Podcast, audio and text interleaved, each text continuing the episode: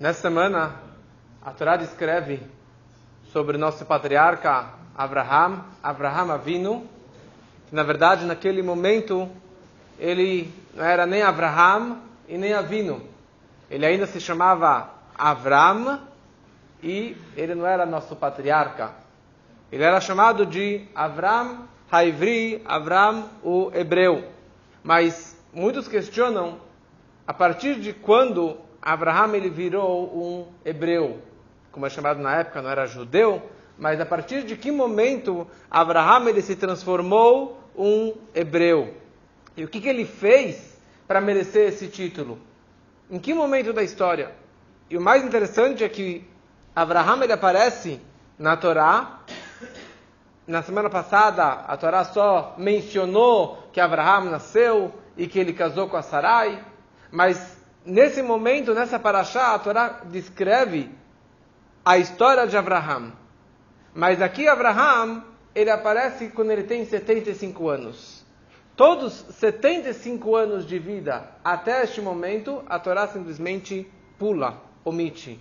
Não descreve nada sobre toda a infância, a juventude e já mais maduro, até, seus 70, até uma velhice de 75 anos, a Torá simplesmente pula todos os fatos e todas as histórias que Abraham ele fez até então. E o mais incrível é que a Torá fala o seguinte: Vayomer Hashem el Abraham lech lecha. Deus vira para Abraham, que não sei quem é esse Abraham, ele apareceu, caiu de paraquedas. Deus falou para Abraham: lech lecha, vai embora, vai para ti, vai para uma terra que eu vou te mostrar. Vai embora da sua terra natal, da casa dos seus pais, para a terra que eu vou te mostrar. E se você fizer isso, Abraham, Gadol, eu vou te fazer de uma grande nação, e todos aqueles que te abençoarem serão abençoados, e essa terra será sua, e várias e várias brachot que Deus deu para ele. Por quê? O que, ele fez para merecer essas brachot todas? E são várias brachot que Deus dá para ele nesse primeiro encontro. Por quê? Porque lech lecha. Vai embora. Vai para ti. Quer dizer, Deus virou para ele, vai embora da sua terra natal, vai embora de Haran, vai em direção à terra que seria a terra de Canaã, e por isso você vai receber várias e várias brachot. O Ramban, o grande sábio do século XII, vivia na Espanha, era Rab eh, Moshe Ben Nachman, que era um grande sábio, um grande cabalista, um grande médico, ele pergunta, ele fala, que negócio é esse? Na semana passada, a Torá traz Noach ish tzadik tamim bedorotav. Que Noach, Noé, ele era um tzadik, um justo, ele era tamim, íntegro, ele era uma pessoa muito boa, ele andava nos caminhos de Deus, e por isso tem toda a história de Noah. E daí a Torá fala do dilúvio, ele construiu a arca e assim por diante. E por isso ele teve suas recompensas, ele foi salvo do dilúvio. Mas Abraham, a Torá não fala quem é Abraham, eu não sei quem é Abraham, nunca me descreveu que ele era uma pessoa importante, um tzadik, um sábio, uma pessoa que seguia os caminhos de Deus. Simplesmente a Torá fala, olha, Abraham vai, viaja, e por isso você vai receber uma lista inteira de brachot. Então Nachmanides ele fala, que negócio é esse? Simplesmente porque ele vai viajar até uma terra, ele merece tantas brachot? Só porque ele vai sair da terra natal, da casa dos pais, ele merece tantas bênçãos? Por quê? Não existe isso na história, e a Torá mais ainda. A Torá omite, não descreve nada sobre a pessoa dele, sobre quão especial ele era, o que ele fez para merecer tantas e tantas bênçãos. Está escrito que Abraham, Abraham, ele reconheceu o Criador quando pequeno. Tem discussão com que idade Abraão ele reconheceu o Criador, mas uma opinião diz que com três anos Abraão ele já reconheceu o Criador. Ele saiu no campo porque o pai dele, Terach, o pai dele era um grande idólatra e o pai dele tinha uma loja de estátuas e de, e de imagens.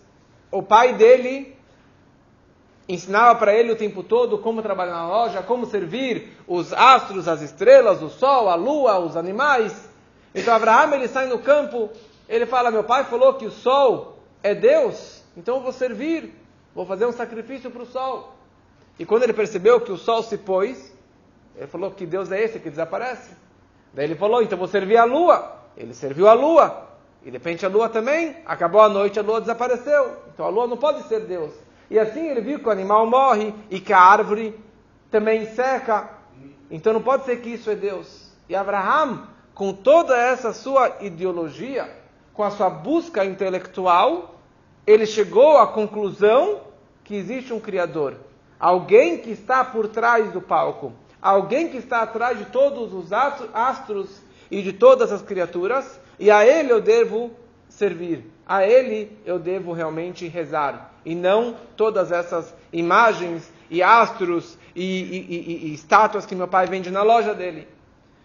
E essa sua ideologia e essa sua busca foi tão forte que tem aquela história, várias histórias, mas história que ele foi e quebrou as estátuas na loja do pai e, que, e brigou com o pai, porque ele era convicto que tudo aquilo era um pedaço de pedra, um pedaço de, de madeira, e isso não representaria um Deus, uma santidade. E o pai ficou furioso com ele e acabou delatando ele para o rei Nimrod. E ele começou a ter debates, e vários debates em público com Nimrod, e ele acabou vencendo esses debates. E o Nimrod, sem ter mais argumentos para discutir com Abraham, porque ele tinha, falando de Deus, ele quebrou todas as, as, eh, eh as ideias eh, idólatras do, do Nimrod. Então, até que aquele momento que Nimrod ele fica furioso e faz uma mega fogueira que ficou acesa durante semanas no centro da cidade, atira Abraham, e Abraham ele sai intacto daquela fogueira, que é chamado Ur o fogo, o fogo de Kasdim. E assim Abraão, ele, a partir do momento que ele saiu de, de Ur ele começa a ficar muito famoso, porque ele saiu vivo de uma fogueira como essa, e começa a difundir o monoteísmo pelo mundo, e difundir que existe um Deus, o Criador. E assim ele começou a converter muita gente, começou a ter milhares e milhares de adeptos e seguidores, por causa que ele era uma pessoa de fé. Onde está toda essa história? Na Torá não consta nada disso. Os Medrashim, no Talmud, mas na Torá não consta nada disso. A primeira vez que Abraão ele aparece aqui nessa paraxá, Lech Lechá. Vai embora da casa do seu pai, vai para a terra que eu vou te mostrar. Quando Abraão ele tinha 75 anos. Por quê? Tudo isso foi apagado da Torá, ou nunca foi escrito na Torá. E o Nachmanides faz essa pergunta, ele traz uma resposta que a Torá não queria entrar nas discussões, nas filosofias, nas discussões de Abraão com os idólatras, mas o Nachmanides não traz uma resposta por que realmente a Torá não descreve nada disso. E por que realmente ele recebe uma, uma, tantas recompensas e tantas bênçãos pelo simples fato que ele saiu para uma viagem. Daqui nós aprendemos a base e o pilar do que é um Yehudi, do que é um hebreu, do que é um judeu. Do que realmente fez Abraham, neste momento, virar um judeu, virar um hebreu. A partir daqui, Abraham ele aparece, e a partir daqui que ele começa realmente a interiorizar e revelar essa alma judaica dentro da vida dele. Porque a diferença de um judeu e de todos outros que têm fé em Deus das outras nações, é que todas as outras nações, a fé deles no Criador é baseado na sua filosofia, no seu entendimento, no seu pensamento, na sua fé, e por causa que eu vou realmente chegar à conclusão que existe um Criador, então eu vou servir a Ele mas é baseado na mente humana, é baseado na minha lógica, é baseado nas minhas conclusões, nas minhas teorias. E depois disso eu vou servir a Deus, eu vou cumprir as suas mitzvot, os sete preceitos dos filhos de Noé, os sete preceitos universais. Mas um Yehudi, ou o povo de Israel, a aproximação dele com Deus não é baseado na minha lógica, não é baseado no meu entendimento, não é baseado na minha filosofia. Se eu entendi, eu faço, se eu não, se eu não entendi, eu não faço. A base do judaísmo é uma ordem divina, assim que Deus ele estipulou, e é isso que eu vou servir, e é isso que eu vou seguir. Na verdade, é mais do que isso. A base do judaísmo é porque Abanu Bacharta Mikolam Velashon. Vekeravtano, que Deus nos aproximou, Deus nos escolheu, Deus nos selecionou, e é isso que eu vou fazer porque Ele me escolheu. Não porque eu escolhi Ele, mas porque o Criador nos escolheu, nos selecionou. Quer dizer que a essência de um Yudi, a essência do povo judeu, não é mais uma criatura que tem fé, mas a essência dele é totalmente diferente. Porque é uma, é uma criatura que tem uma divindade a mais. Ele tem uma santidade a mais. Por quê? Não porque ele é melhor, mas porque Deus escolheu ele. Escolheu não só a alma dele, mas escolheu o corpo e o físico do judeu que acaba tendo uma santidade maior. E, e isso, na verdade, se expressa também nas nossas mitzvot, a diferença das nossas mitzvot e dos outros povos. Não é só uma questão de quantidade, que nós temos 613 mitzvot e os outros têm sete mitzvot universais que vêm desde Noah após o dilúvio. Não é só uma questão de quantidade, mas é uma questão de qualidade. O propósito das mitzvot, Bnei Noah, é para refinar o mundo é para fazer desse mundo um mundo habitável, um mundo com ética, um mundo com moral, não roubar, não matar, respeitar o animal, respeitar o casamento, respeitar a Deus, não fazer outras, outras imagens. Essa que é a base dos preceitos universais. O propósito das mitzvot, com certeza que é para refinar o mundo, com certeza que para iluminar o mundo, mas esse não é o objetivo principal das mitzvot. O principal da mitzvah Mitzvah vem da palavra tzavta vechibur. Mitzvah vem da palavra união e conexão. Na hora que eu faço uma mitzvah, eu estou seguindo uma ordem divina, mas não só simplesmente seguindo uma ordem, mas simultaneamente eu estou me conectando com o Criador. Eu estou me conectando com aquele que criou essa mitzvah, com aquele que me ordenou. Então não é baseado, óbvio que tem que ter minha lógica também, mas isso é depois. E essa foi a frase principal que falaram no Monte Sinai. Nascer venishma. Primeiro faremos e depois eu vou tentar entender. E por isso que Hashem nos deu a Torá. E por isso que Hashem nos escolheu entre as outras nações.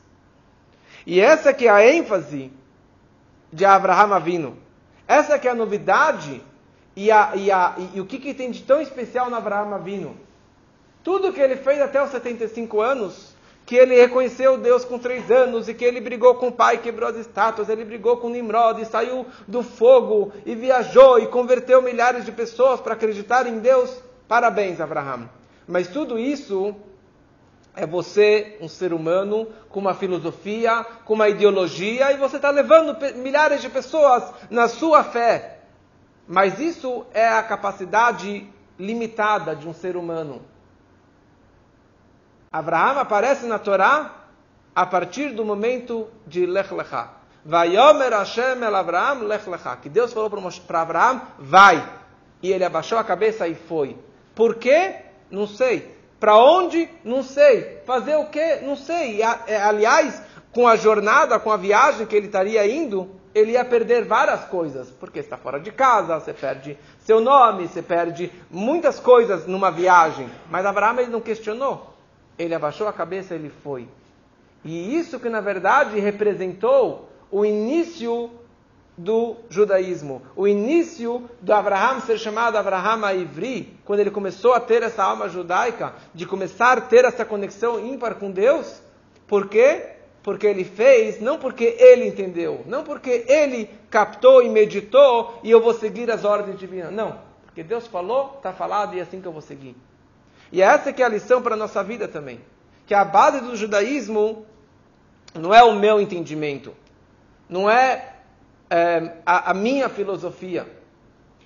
Com certeza nós somos o povo do livro, é muito importante estudar, estudar Hassidut, Kabbalah, o Mitzvim, entender o porquê das coisas, é muito importante. Mas se você não entendeu, se não tem lógica para você, não é por isso que você não vai fazer aquela mitzvah.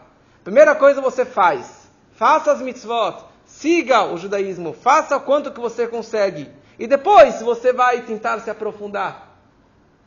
Você quer aproximar alguém, você não precisa primeiro explicar para ele toda a filosofia que há por trás daquela mitzvah e por toda a história judaica, para depois ele começar a colocar um tefilim e fazer alguma mitzvah prática. Primeiro ele faz. Vale mais um ato do que mil pensamentos. E depois ele continua. Então que a gente possa realmente levar essas lições do Abraham para a nossa vida, é, no nosso dia a dia.